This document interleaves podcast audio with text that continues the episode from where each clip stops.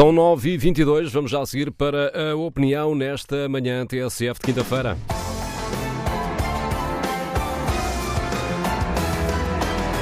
A opinião hoje assinada por Raquel Vaz Pinto. Bom dia, Raquel. Hoje vamos-nos falar sobre a situação vivida nestes últimos dias em Ceuta. Bom dia, César. Bom dia a todos. De facto, as imagens eh, de Ceuta são mesmo avassaladoras por um conjunto de razões, uh, pelo número de pessoas que tentou chegar a este território espanhol no outro lado do Mediterrâneo, pelo modo como foram acantonados pelas autoridades policiais, mas também pelos gestos de humanidade, como aquele de uma trabalhadora da Cruz Vermelha a consolar, a confortar um ser humano desesperado e em lágrimas. Para nós portugueses, é quase imediata a associação entre Ceuta e aquela data que aprendemos na escola e que marca o início da expansão de Portugal, ou seja, 1415. Esta é também uma data que eu utilizo muito para demonstrar aos meus alunos que nesses e aliás em todos os tempos o mundo não está parado e de facto há mais a ter em conta quando pensamos neste ano. No continente europeu, e desde logo temos a famosa Batalha de Agincourt entre os franceses e os ingleses, e na qual, pelas belíssimas palavras, como são sempre todas, de William Shakespeare, o rei Henrique V faz um discurso que é um hino à coragem e à perseverança, mesmo contra todas as probabilidades.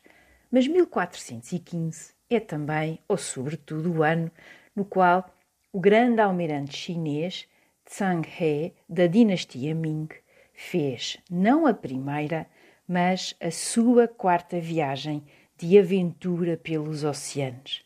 Às vezes ah, dou por mim a pensar, enfim, num registro claro de história virtual, o que se teria seguido em termos de equilíbrio do poder mundial se esta dinastia Ming tivesse decidido continuar esta aventura marítima. A história é, sem dúvida, muito importante para percebermos a razão de ser ah, de um território espanhol, um de dois, na outra margem desse mar que já foi o centro do mundo nos tempos dos romanos, o mar Mediterrâneo.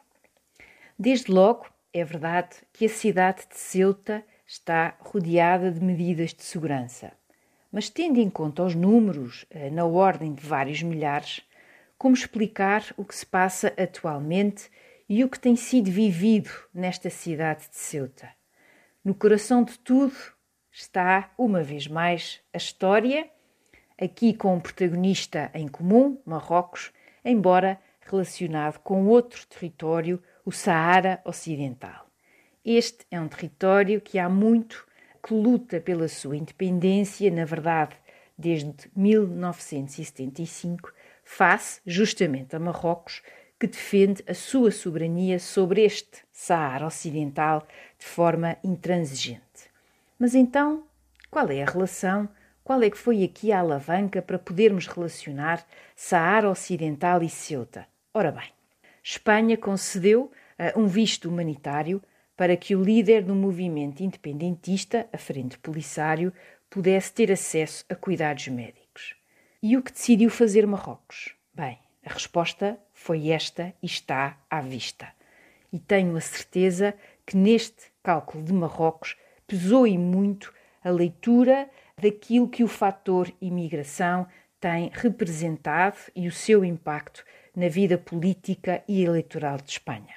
Infelizmente, e como em tantas outras disputas, no centro estão milhares de pessoas, de seres humanos, a sofrer e em lágrimas.